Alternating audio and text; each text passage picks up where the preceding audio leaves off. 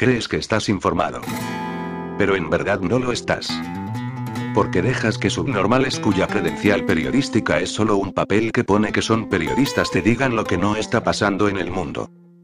Porque no dejas que un desempleado sin nada mejor que hacer con su vida, robe artículos y de manera asquerosa los pase a formato audio escondiéndose detrás del Creative Commons.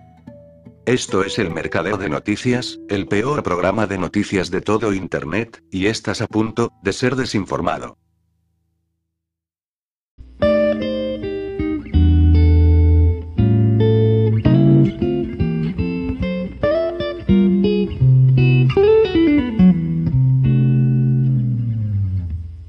Es completamente aceptable la llamada a la violencia.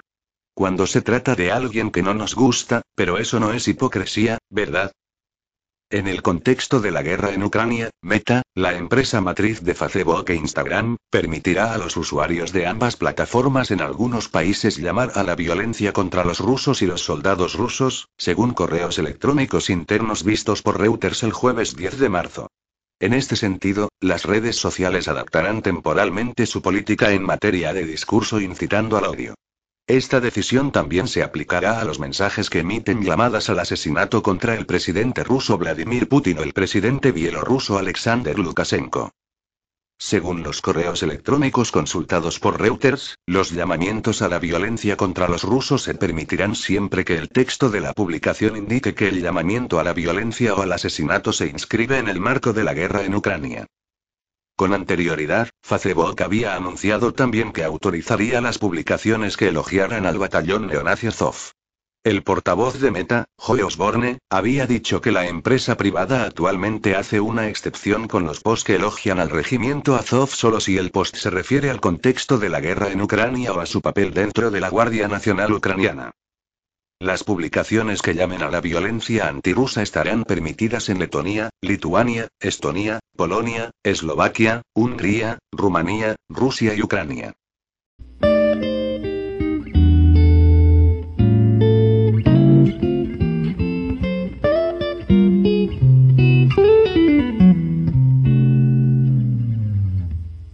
El vocero del Ministerio de Defensa de la Federación Rusa, general Igor Konashenkov, reveló que los documentos encontrados en los laboratorios biológicos militares estadounidenses en Ucrania demuestran que el Departamento de Defensa de Estados Unidos realizó allí trabajos sobre los agentes patógenos de pájaros, murciélagos y reptiles, con una nueva transición hacia el estudio de la posibilidad de transportar la peste porcina africana y el anthrax.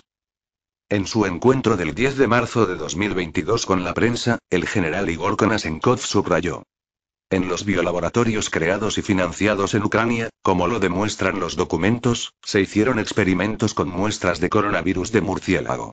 En 2018, el general Igor Kirillov, responsable del Ministerio ruso de Defensa a cargo de la protección contra armas biológicas, químicas y nucleares, puso sobre la mesa el tema de la similitud entre el agente de la peste porcina detectada en Rusia y los patógenos hallados, bajo la denominación Georgia, 2007, en el centro Richard Lugar, financiado en Georgia por Estados Unidos. En 2021, el Ministerio de Exteriores de la República Popular China solicitó públicamente que se investigara el posible papel del laboratorio militar estadounidense de Fort Detrick en la epidemia de COVID-19. El 14 de enero de 2022, la periodista búlgara Diliana Gaitandzieva publicó documentos del Pentágono y del Centro Richard Lugar que demostraban la realización de experimentos peligrosos con soldados de Georgia y de Ucrania en esos dos países. El 7 de marzo de 2022, el Ministerio de Defensa de la Federación Rusa reveló la existencia en Ucrania de varios laboratorios militares estadounidenses. El 8 de marzo, el Ministerio de Exteriores de la República Popular China exhortó el Pentágono a dar explicaciones sobre los 33 laboratorios militares que Estados Unidos mantiene en 30 países. El 9 de marzo, el Departamento de Estado de Estados Unidos respondía en un comunicado que Estados Unidos no posee ni explota laboratorios químicos o biológicos en Ucrania, respeta plenamente sus obligaciones a la luz de la Convención sobre las Armas Químicas y la Convención sobre las Armas Biológicas y no desarrolla ni posee armas de ese tipo en ningún lugar.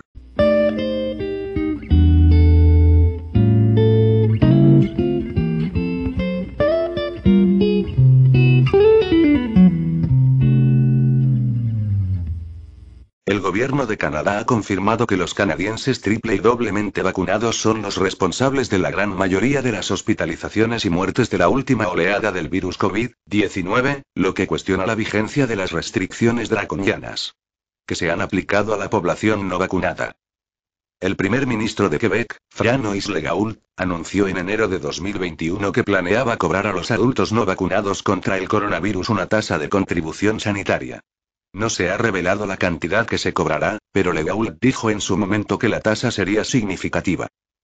Las personas que se niegan a vacunarse representan una carga financiera para el personal de los hospitales y los quebequenses, dijo el primer ministro de Quebec. Afortunadamente, el primer ministro ha abandonado desde entonces su plan de grabar injustamente a los vacunados, probablemente debido a la voluntad y determinación de los camioneros que se manifestaron en la capital, Ottawa, contra los mandatos de inyección de COVID-19. Pero eso da una idea de la mentalidad de los dirigentes del país, y por lo que los canadienses no vacunados están teniendo que pasar injustamente. Pero podría haber otra razón por la que el primer ministro haya decidido abandonar el plan de multar al público por no ponerse una inyección experimental, y eso podría ser, por difícil que sea de creer, que realmente haya mirado los datos oficiales y se haya dado cuenta de que es la población totalmente vacunada la que supone la mayor carga financiera para el personal de los hospitales y los canadienses en general. Pues eso es precisamente lo que muestran los datos oficiales del gobierno de Canadá. El gobierno de Canadá publica una actualización epidemiológica diaria sobre el COVID-19, y el informe diario contiene datos sobre los casos de COVID-19, las hospitalizaciones y las muertes por estado de vacunación, que, en lugar de actualizarse a diario, parecen actualizarse cuando el gobierno de Canadá lo desea. Parece que hace tiempo que no han querido publicar una actualización de estas cifras concretas, ya que los datos más recientes solo abarcan el período hasta el 13 de febrero de 22. El gobierno canadiense ha sido muy hábil al presentar estas cifras, ya que los parámetros de datos utilizados les permiten dar la impresión de que los no vacunados son claramente la mayor carga para la atención sanitaria y la sociedad en general, y que las inyecciones de COVID-19 son un milagro. Pero esto es un engaño. El 14 de diciembre de 2020 es la fecha elegida por el gobierno de Canadá para presentar el número de casos, hospitalizaciones y muertes por estado de vacunación, y hace creer que estos datos corresponden con el inicio de la campaña de vacunación COVID-19. Es por esta razón que las cifras del gobierno canadiense son increíblemente engañosas, ya que las cifras publicadas incluyen miles de casos, hospitalizaciones y muertes que se produjeron cuando solo el 0,3% de la población canadiense se consideraba totalmente vacunada. Pero gracias al don de la Wayback Machine, podemos consultar los informes anteriores del gobierno canadiense sobre el COVID-19, Daily Epidemiology Update, para deducir quiénes representaron la mayoría de las muertes, hospitalizaciones y casos de COVID-19 en la última oleada que afectó al país, que por cierto registró el mayor número de muertes por COVID-19 en un solo día desde el inicio de la llamada pandemia. Todo lo que tenemos que hacer es realizar unas simples sustracciones para calcular el número real de casos, hospitalizaciones y muertes por COVID-19 según el estado de vacunación en todo Canadá durante la oleada récord del virus que golpeó el país. Veamos el número de casos de COVID-19 en todo Canadá por estado de vacunación entre el 16 de enero y el 13 de febrero de 2022. Durante estas cuatro semanas se registraron un total de 359.625 casos de COVID-19, de los cuales 184.914 correspondieron a personas con triple barra a doble vacunación. Las personas no vacunadas representaron 142.288 casos y las personas parcialmente vacunadas, incluidas las que aún no se consideran protegidas pero están vacunadas, representaron 34.423 casos. Esto significa que la población no vacunada representó el 40% de todos los casos de COVID-19 entre el 16 de enero y el 13 de febrero de 22, mientras que la población vacunada representó el 60%, con el 51% de los casos entre los doblemente barra totalmente vacunados y el 9% de los casos entre los parcialmente vacunados. Y entre el 16 de enero y el 13 de febrero de 22, durante esas cuatro semanas se registraron en Canadá un total de 12.744 hospitalizaciones relacionadas con el COVID-19, de las cuales 8.298 correspondieron a los vacunados triples barra dobles, mientras que los no vacunadas representaron 3.763 hospitalizaciones. Esto significa que la población no vacunada representó el 30% de todas las hospitalizaciones de COVID-19 entre el 16 de enero y el 13 de febrero de 22, mientras que la población vacunada representó el 70%, con el 65% de las hospitalizaciones entre los doblemente barra triplemente vacunados y el 5% de las hospitalizaciones entre los parcialmente vacunados. Dado que se supone que las inyecciones de COVID-19 reducen el riesgo de hospitalización hasta en un 95%, y que los individuos totalmente vacunados solo representaron el 51% de los casos, no deberíamos esperar ver que los individuos totalmente vacunados representaran una proporción aún menor de hospitalizaciones, en vez de un aumento del 14% en la proporción de casos, Teniendo en cuenta que se alega que las vacunas COVID-19 reducen el riesgo de muerte hasta en un 95% y que las personas totalmente vacunadas solo representaron el 51% de los casos, no deberíamos esperar ver que las personas totalmente vacunadas representaran una proporción aún menor de muertes, en lugar de un aumento del 15% en la proporción de casos, Está claro que las inyecciones de COVID-19 no están haciendo lo que se supone que deben hacer, como lo demuestra el hecho de que la última ola de muertes por COVID-19 en Canadá es comparable a la primera ola de muertes debido a COVID-19 en Canadá. Pero la diferencia entre ahora y entonces es que ahora millones de personas están vacunadas, y la variante Omicron, una variante extremadamente leve que causa una enfermedad similar al resfriado común, es la variante dominante que ha arrasado el país desde finales de 2021. Ya es hora de que las autoridades admitan ante el público que las inyecciones de COVID-19 simplemente no funcionan, y que es muy posible que estén empeorando a quienes las reciben. Sus propios datos lo demuestran.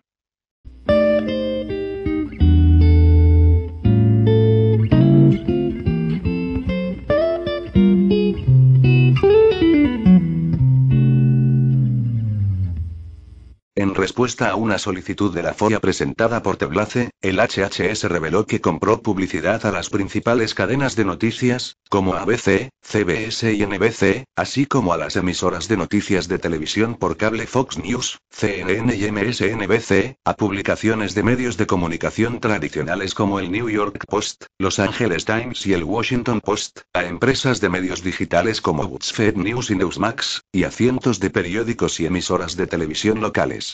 Estos medios fueron responsables colectivamente de la publicación de innumerables artículos y segmentos de vídeo relacionados con la vacuna que fueron casi uniformemente positivos sobre la vacuna en términos de su eficacia y seguridad. El gobierno federal pagó a cientos de organizaciones de noticias para que hicieran publicidad de las vacunas como parte de una campaña mediática integral, según los documentos que Teblace obtuvo del Departamento de Salud y Servicios Humanos. El gobierno de Biden compró anuncios en la televisión, la radio, la prensa y las redes sociales para fomentar la confianza en las vacunas, programando este esfuerzo con la creciente disponibilidad de las vacunas. El gobierno también recurrió a los medios de comunicación ganados presentando a personas influyentes de comunidades muy afectadas por la COVID-19 y a expertos como el Dr. Anthony Fauci, asesor médico jefe de la Casa Blanca, y otros académicos para ser entrevistados y promover la vacunación en las noticias. Aunque prácticamente todas estas redacciones produjeron historias que cubrían las vacunas COVID-19, los dólares de los contribuyentes que fluyen a sus empresas no se revelaron a las audiencias en los informes de noticias, ya que la práctica común dicta que los equipos editoriales operan independientemente de los departamentos de publicidad de los medios de comunicación y los equipos de noticias no sintieron la necesidad de hacer la divulgación, como explicaron algunas publicaciones contactadas para hacer comentarios. El gobierno de Biden emprendió una campaña masiva para educar al público y promover la vacunación como la mejor manera de prevenir enfermedades graves o la muerte por COVID-19. El Congreso asignó mil millones de dólares en el año fiscal 2021 para que el secretario de Salud los gastara en actividades para fortalecer la confianza en las vacunas en los Estados Unidos. La ley federal autoriza al HHS a actuar a través de los Centros para el Control y la Prevención de Enfermedades de los Estados Unidos y otras agencias para adjudicar contratos a entidades públicas y privadas para llevar a cabo una campaña nacional, basada en la evidencia, para aumentar la conciencia y el conocimiento de la seguridad y la eficacia de las vacunas para la prevención y el control de enfermedades, combatir la desinformación sobre las vacunas y difundir información científica y basada en la evidencia relacionada con las vacunas, con el objetivo de aumentar las tasas de vacunación en todas las edades, para reducir y eliminar las enfermedades prevenibles por vacunación. Cualquiera que haya pasado tiempo leyendo las noticias, viendo la cobertura informativa de la televisión o navegando por las redes sociales en el último año ha estado más que probablemente expuesto a la publicidad del gobierno. Los anuncios del HHS publicados en YouTube han sido vistos millones de veces y los anuncios en los que aparecen celebridades como el cantante Sir Elton John y el actor Sir Michael Caine han sido objeto de cobertura informativa. Los anuncios de vacunas basados en el miedo del HHS que presentan historias de supervivientes de pacientes con coronavirus que fueron hospitalizados en unidades de cuidados intensivos fueron cubiertos por la CNN y comentados en el programa de View de la ABC cuando se dieron a conocer el pasado mes de octubre. Aunque el gobierno federal estaba pagando a cada una de estas empresas y a otras por la publicidad pro vacunas mientras las noticias cubrían las mismas vacunas, muchos consejos editoriales dicen que tienen políticas de cortafuegos que impiden que los anunciantes influyan en la cobertura de las noticias. Los anunciantes pagan por el espacio para compartir sus mensajes, como fue el caso aquí, y esos anuncios están claramente etiquetados como tales, explicó Shani George, vicepresidente de comunicaciones del Washington Post, en un comunicado. La redacción es completamente independiente del departamento de publicidad, dijo. Una portavoz de Los Angeles Times hizo una declaración similar, enfatizando que la sala de redacción opera independientemente de la publicidad. Teblaces se puso en contacto con otras publicaciones que declinaron hacer comentarios o no respondieron antes de la publicación. La campaña de educación pública COVID-19 del HHS también utilizó la difusión en los medios de comunicación ganados, marketing de boca en boca, con el objetivo de que mensajeros de confianza y personas influyentes hablaran con las organizaciones de noticias para proporcionar información objetiva y oportuna y los pasos que la gente puede tomar para protegerse a sí mismos, a sus familias y a sus comunidades. Como resultado de ese esfuerzo, varios funcionarios del gobierno han sido citados con frecuencia por los periodistas que cubren la pandemia de COVID-19, ofreciendo información objetiva sobre la eficacia y seguridad de la vacuna. Por ejemplo, un artículo de octubre de BuzzFeed News en el que se presentaban los hechos esenciales sobre quienes pueden recibir una vacuna de refuerzo contra la COVID-19, recogía declaraciones a favor de la vacunación de la directora de los CDC, Rochelle Walensky, el funcionario de la FDA Peter Marks, el secretario del HHS Javier Becerra y el epidemiólogo de la Universidad de California en San Francisco George Rutherford. El artículo destacaba que los estudios demuestran que los refuerzos funcionan y citaba datos de la FDA que sugieren que recibir una vacuna de refuerzo puede restablecer una fuerte protección contra el virus. BuzzFeed News aconsejó a todas las personas de 65 años o más, a las personas con problemas de salud que les hacen correr un alto riesgo de padecer una enfermedad grave por culpa del COVID-19, a quienes, como los trabajadores sanitarios, corren el riesgo de entrar en contacto con personas positivas al COVID-19 por motivos de trabajo, y a cualquier persona que se encuentre en zonas de alta transmisión del virus, que se vacunen de refuerzo, de acuerdo con las orientaciones de los CDC. Otras publicaciones, como Los Angeles Times, ofrecieron consejos de expertos sobre cómo los lectores podrían convencer a las personas reticentes a las vacunas en sus vidas para que cambien de opinión. El Washington Post cubrió los mensajes pro vacunas que la gente quiere oír. Newsmax informó de cómo las vacunas han demostrado ser seguras y eficaces y animó a los ciudadanos, especialmente a los que están en riesgo, a vacunarse. El HHS no respondió inmediatamente cuando se le preguntó si la agencia utilizó el dinero de los contribuyentes para pagar a las personas que fueron entrevistadas, o para que una empresa de relaciones públicas las colocara en entrevistas con los medios de comunicación. Desde que las vacunas contra la COVID-19 fabricadas por Pfizer BioNTech, Moderna y Johnson Johnson recibieron la aprobación de emergencia para su uso en Estados Unidos el año pasado, más de 215 millones de estadounidenses se han vacunado completamente contra la COVID-19. Se calcula que 94,6 millones de personas también han recibido al menos una dosis de refuerzo. Alrededor del 65% de la población estadounidense se ha vacunado completamente contra la COVID-19, incluido el 75% de los adultos estadounidenses y el 88,8% de los ancianos. El HHS aún no ha revelado cuánto dinero de publicidad se gastó en cada plataforma de medios.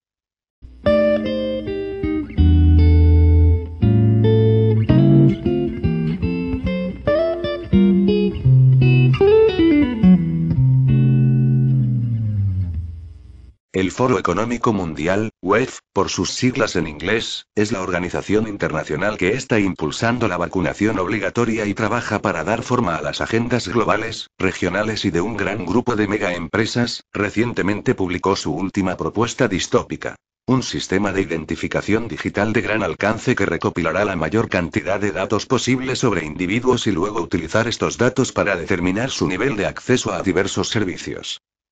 Hay varios vídeos en donde el director, Klaus Schwab, propone una hipotética sociedad futura donde, ya sea por la deshumanización de la misma, un gobierno totalitario o el control intrusivo que la tecnología ejerce sobre el día al día, el individualismo se degrada en términos absolutos en favor del pensamiento único y de una sociedad sumisa.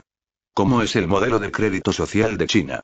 En definitiva, una población completamente vigilada, donde nadie debe saltarse las reglas o corre el riesgo de ser anulado de la sociedad. Por ello se afirma que la distopía es lo opuesto a la utopía, la sociedad ideal donde todo funciona perfecto. Esta propuesta de identificación digital se describe en un informe titulado Advancing Digital Agency. The Power of Data Intermediaries y se basa en un marco de identificación digital que el web ha publicado anteriormente. Bajo este marco, el web propone recopilar datos de muchos aspectos de la vida cotidiana de las personas a través de sus cámaras, redes de telecomunicaciones y proveedores de servicios online. El web sugiere que esta red de recopilación de datos permitiría que una identificación digital recopile datos sobre el comportamiento en línea de las personas. El historial de compras, el uso de la red, el historial crediticio, la biometría, los nombres y números de identidad nacional, el historial médico, el historial de viajes, las cuentas sociales, e-cuentas gubernamentales, cuentas bancarias, uso de energía, estadísticas de salud, educación y más. Una vez que la identificación digital tenga acceso a este enorme conjunto de datos altamente personales, el web propone usarlo para decidir si los usuarios pueden poseer y usar dispositivos, abrir cuentas bancarias, realizar transacciones financieras en línea, realizar transacciones comerciales, acceder a tratamientos seguros, reservar viajes, pasar por el control fronterizo entre países o regiones, acceder a servicios de terceros que dependen de inicios de sesión en redes sociales, declarar impuestos, votar, cobrar beneficios, y más. En este informe sobre el avance de la agencia digital, el poder de los intermediarios de datos, el web posiciona este marco de identificación digital como parte de la solución a una brecha de confianza en el intercambio de datos y señala que los pasaportes de vacunas, que fueron obligatorios en todo el mundo durante la pandemia de COVID-19, sirven por naturaleza como una forma de identidad digital. El web también elogia la forma en que los pasaportes de vacunas han permitido a los gobiernos recopilar datos de sus poblaciones sin aviso ni consentimiento. Además, el web brinda un ejemplo específico de cómo las identificaciones digitales podrían usarse para autenticar a un usuario, usando huellas dactilares, una contraseña o tecnología de verificación de identidad, y decidir si se le debe otorgar acceso a un préstamo bancario al juzgar su perfil, que puede incluir sus datos biométricos, nombre y número de identidad nacional, e historial, que puede incluir su historial crediticio, médico y de compras en línea. El web continúa sugiriendo que las identificaciones digitales permitirán la selección de preferencias y la toma de ciertas decisiones por adelantado y, en última instancia, allanarán el camino para la toma de decisiones automatizada donde un asistente digital confiable automatiza los permisos para las personas y administra de manera efectiva sus datos a través de diferentes servicios para superar las limitaciones de notificación y consentimiento. Este impulso por un sistema de identificación digital invasivo del web lo sigue proponiendo otros sistemas de vigilancia similares, como convertir el latido de su corazón en una identificación digital. A lo largo de la pandemia, el web ha defendido constantemente los pasaportes de vacunas y la identificación digital. Más allá de estas propuestas específicas, el web tiene también agendas globalistas y transhumanistas como el gran reinicio que propone que las personas no posean nada y sean felices, y la cuarta revolución industrial que, según el fundador y presidente de web, Klaus Schwab, conducirá a una fusión de nuestras identidades física, digital y biológica. Yuval Noah Harari, vocero del Foro Económico Mundial, explica cómo los humanos pasarán a ser animales saqueados, sin más libertad de elección con la ayuda de las vacunas inyecciones, Davos 2018. Los gobiernos y las corporaciones privadas están adoptando cada vez más las identificaciones digitales. Algunos gobiernos también están impulsando una noción similar. Aplicaciones de estilo de crédito social que monitorean el comportamiento de los ciudadanos y los recompensan por participar en acciones aprobadas por el Estado. Casos posibles bajo este régimen. Imagine que se le niega físicamente el acceso a su oficina, negocio o medio de vida. Imagínese que le niegan la entrada a una tienda de comestibles o que le digan con quién puede o no sentarse en un restaurante. Imagínese que le impidan el acceso a una habitación de hospital cuando usted o un miembro de su familia necesitan cuidados intensivos. Inconcebible. Hoy, estos escenarios y peores están sucediendo en varias democracias y podrían ser nuestro futuro colectivo, orquestado por la inteligencia artificial, IA, Big Tech y aplicaciones patrocinadas por el Estado, todo en nombre de proteger la salud pública con pasaportes de vacunas. Si no tiene un pasaporte de vacunas, no podrá acceder a los servicios básicos, ganarse la vida o viajar dentro de su propio país. Incluso si tiene uno, estará expuesto a niveles sin precedentes de vigilancia gubernamental y corporativa, extracción de datos y control de comportamiento. Y expuesto a inyecciones génicas experimentales. En el libro Scanet, el periodista de investigación Nick Corbisley examina y expone las mentiras y extralimitaciones que sustentan la erosión total de las libertades personales que está ocurriendo a un ritmo alarmante. En un lenguaje claro respaldado por una investigación rigurosa, Corbisley revela cómo el lanzamiento de pasaportes de vacunas no solo representa una violación sin precedentes de la privacidad y la autonomía corporal, sino que también perpetúa la idea de que un pequeño sacrificio colectivo nos permitirá volver a la normalidad. Si las cosas continúan por el camino actual, queda claro que volver a la normalidad será muy difícil. En pocas palabras, en lugar de un regreso a la normalidad, veremos la creación de una forma de existencia completamente diferente en la que la mayoría de nosotros prácticamente no tendrán ningún control sobre nuestras propias vidas. Plan de vigilancia incluye una identificación digital monitoreada por inteligencia artificial, sistemas de crédito social y seguimiento biométrico, reducirán las libertades básicas y nuestra privacidad se entregará al Estado y a empresas privadas sin nuestro conocimiento o consentimiento. Los programas gubernamentales y una mayor vigilancia facilitarán la discriminación, la segregación y los estigmas para grandes segmentos de la población. Pocas personas quieren ser vistas como atípicos, especialmente si eso significa sentirse responsables o culpados por el sufrimiento y la muerte de los demás. Pero hay una falla fundamental en la aplicación del argumento del bien mayor a los pasaportes de vacunas. Porque los pasaportes en sí mismos ofrecen muy poco en cuanto al bien potencial, y una gran cantidad en cuanto al daño potencial. Este no es un debate liberal o conservador. Este no es un debate de vacunados o no vacunados. Se trata de la libertad, la democracia global y cuánto estamos dispuestos a ceder. Se trata de decidir cuándo es el momento de decir basta. Hay pocas dudas de que la razón principal del lanzamiento de las inyecciones de COVID no fue por salud pública sino para justificar el lanzamiento de pasaportes de vacunas, que a su vez son solo la primera etapa de un mecanismo mucho más amplio para vigilar, rastrear, manipular y controlar a la población del mundo. Israel fue el primer país democrático en lanzar identificaciones digitales, en febrero de 2021, luego, Italia, y Francia, se lanzó el llamado Pase Verde. Este era un documento que se suponía que se crearía para permitir viajar entre países de Europa, pero muy rápidamente se empezó a utilizar para controlar el acceso a los servicios públicos, el acceso a lugares públicos dentro del propio país. Restricciones que nunca habíamos visto en nuestra vida. Incluso en esta etapa, no se habla de eso tanto como debería. Una de las principales preocupaciones que los pasaportes de vacunas ponen de manifiesto está relacionada con la privacidad. Si se implementan, nos despojarán de la mayor parte de la privacidad a la que estamos acostumbrados. Está bastante claro que son un precursor de la identidad digital y un tipo de aparato de vigilancia digital mucho más invasivo. Además del daño de la inyección experimental y, los pasaportes funcionan esencialmente como una puerta de entrada para permitir que el gobierno nos lleve a una realidad totalmente nueva donde nuestras acciones, nuestros movimientos, nuestros pensamientos, nuestro comportamiento son rastreados y vigilados, pero no se trata solo de vigilancia. También se trata de forzar el cumplimiento, y esa es la segunda preocupación clave. Si hemos aprendido algo sobre el pasaporte de vacunas, se trata de cambiar la forma en que nos relacionamos con el gobierno, y se trata de cambiar la forma en que el gobierno se relaciona con nosotros, los gobernados. Si no hace exactamente lo que dice el gobierno en el futuro, ya sea poner una inyección experimental dentro de su brazo, dos dosis dentro de su brazo, o cualquier cantidad de dosis dentro de su brazo, será desactivado. No podrá acceder a los servicios más básicos y al tipo de lugares que necesitamos para poder participar en la sociedad y la economía. Por supuesto, hemos estado bajo vigilancia durante muchos años ya. Todas las tecnologías relacionadas con Google son tecnologías de seguimiento y vigilancia. Nuestros teléfonos celulares nos rastrean y vigilan. Lo mismo ocurre con Facebook y otras plataformas de redes sociales. Todos están recopilando información personal y controlando el movimiento de todos.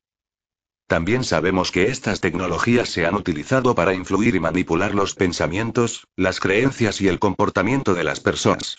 Sin embargo, hasta ahora, toda esa manipulación ha sido encubierta. El sistema que se está erigiendo ahora es único y nuevo en el sentido de que el cumplimiento forzoso será, en muchos casos, abierto, flagrante e indiscutible, ya que el castigo estará vinculado a cosas como sus finanzas personales y privilegios de viaje. Claramente, el pasaporte de vacunas es una plataforma a la que pueden agregar monedas digitales del Banco Central, CBDC. Entonces, como ejemplo, el gobierno podría publicar una narrativa política, y si expresas tu desacuerdo, no tendrás acceso a tu cuenta bancaria. O sus privilegios de viaje. O su solicitud de préstamo. Con los hogares inteligentes basados en Google, es imposible prever un futuro en el que simplemente podrías estar encerrado dentro de tu casa si fueras etiquetado como disidente. O podrían cortar sus servicios públicos. Las posibilidades de castigar a los disidentes son infinitas cuando todos y cada cosa es identificable digitalmente, rastreable y conectado de forma inalámbrica. Con una sola pulsación de tecla, alguien que no conoces puede cerrar tu vida, dejándote sin hogar e indefenso. Lo más probable es que ni siquiera haya una persona viva en ningún lugar para que usted se comunique con sus quejas. Gran parte del sistema estará a cargo de inteligencia artificial y varios algoritmos. Es importante darse cuenta de que si aceptamos pasaportes de vacunas, básicamente estamos dando nuestro consentimiento a todo lo que viene después, advierte Corbisley. Estamos aceptando que este es nuestro futuro. ¿Por qué debemos rechazar las identificaciones digitales y las CBDC? También debemos permanecer alerta ante el despliegue de otros mecanismos de control que son tan problemáticos como los pasaportes de vacunas, especialmente las identificaciones digitales y las monedas digitales del Banco Central, CBDC, pero también cualquier cantidad de otros controles digitales y biométricos. Como explica Corbisley, en este momento, en Canadá, tenemos al primer ministro de Ontario diciendo que van a retirar los pasaportes de vacunas. Tenemos a Alberta diciendo que va a retirar los pasaportes de vacunas. Este es el mensaje que recibimos de todo el mundo occidental. Es como, es hora de dar un paso atrás. Ahora vamos a dejarte vivir tu vida. Vamos a dejar que vuelva algún tipo de normalidad. Estás viendo a Escandinavia hablando de eliminar por completo los pasaportes de vacunas. Entonces, es interesante ver que algunos países usan ese idioma.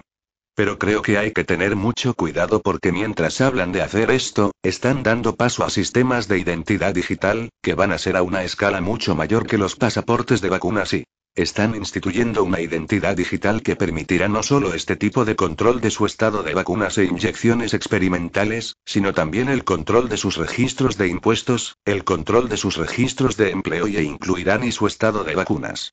Entonces, es extremadamente falso el menaje que están dando. Creo que están engañando a sus poblaciones de una manera muy oscura y Todas estas cosas están sucediendo, pero el último paso es probablemente las monedas digitales del Banco Central, que probablemente se incorporarán en los próximos 3 a 5 años. El presidente del Banco de Pagos Internacionales, Agustín Carstens, quien fuera presidente del Banco de México, dijo abiertamente que lo maravilloso de las monedas digitales del Banco Central es que les permite rastrear todo lo que haces. Agustín Carstens Absolute Control of Your Money vía Central Bank Digital Currencies, colabore con nosotros para que podamos subtitular este vídeo, gracias, lo que no dijo es que les permite desactivar una cuenta. Les permite evitar que las personas puedan realizar transacciones como pasó recientemente en Canadá con los camioneros que demostraron contra las medidas de Trudeau. Así que sí, la gente no se da cuenta de cómo se está construyendo esta red de control, poco a poco, pieza por pieza, pero deben comenzar a prestar atención antes de que sea demasiado tarde.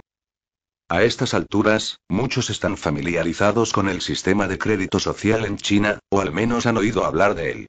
¿Cómo se compara o relaciona este sistema con los pasaportes de vacunas y las identificaciones digitales? Creo que el sistema de crédito social en China es, hasta cierto punto, una plantilla. Es donde los gobiernos probablemente quieren imitar.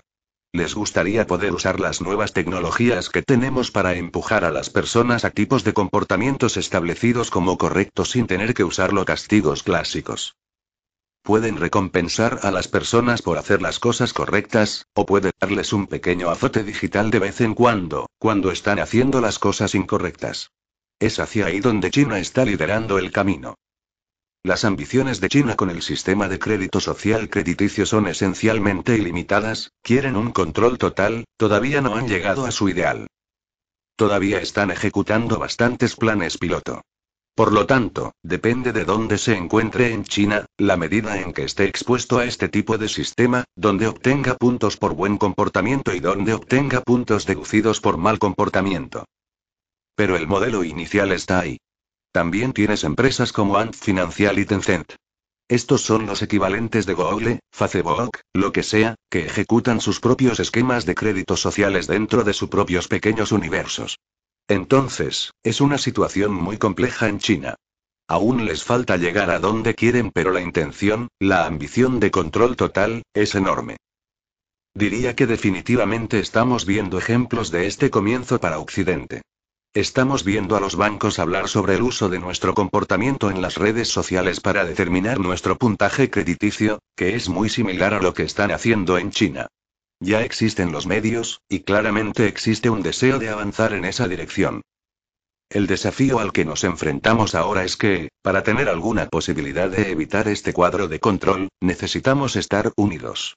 El problema es que muchos simplemente no pueden ver los peligros.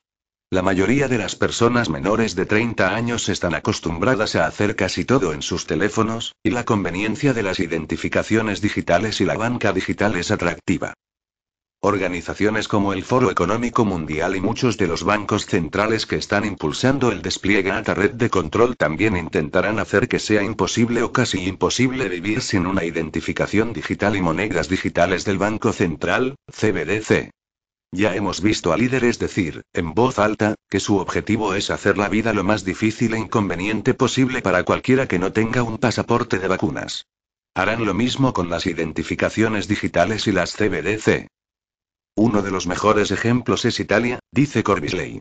Si quieres ver un país que realmente haya entrado en sexta marcha con los pasaportes de vacunas, es Italia. Han dicho. Mira, si no tienes este documento, no puedes trabajar. No puedes subirte a un autobús y cruzar la ciudad. No se puede subir al metro. No se puede acceder a locales comerciales que no sean supermercados, farmacias, gasolineras y tiendas de animales. Básicamente has cerrado, reducido la existencia a una tan limitada, que la mayoría de la gente termina diciendo, está bien, hagámoslo. No tengo alternativa. No voy a sobrevivir de esta manera. Si tienes una hipoteca y tus finanzas ya están ajustadas, y tu gobierno te dice que no vas a poder trabajar, la mayoría de la gente se derrumba, y, si bien la situación es sombría y grave, Corbisley no cree que los pasaportes de vacunas, las identificaciones digitales y las CBDC sean inevitables. Creo que estamos en medio de una gran batalla, dice. Creo que habrá esta creación de una comunidad paralela, una sociedad paralela, donde las personas puedan funcionar. Estamos viendo señales de que el trueque comienza a tener lugar dentro de una comunidad como esa en Italia. Están sobreviviendo lo mejor que pueden, y estamos hablando de millones de personas que no se han derrumbado. Todavía no han cedido. La pregunta es, ¿cómo podemos ganar cuando todas las cartas parecen estar en nuestra contra? Creo que estamos en medio de lo que solo puede describirse como una batalla existencial.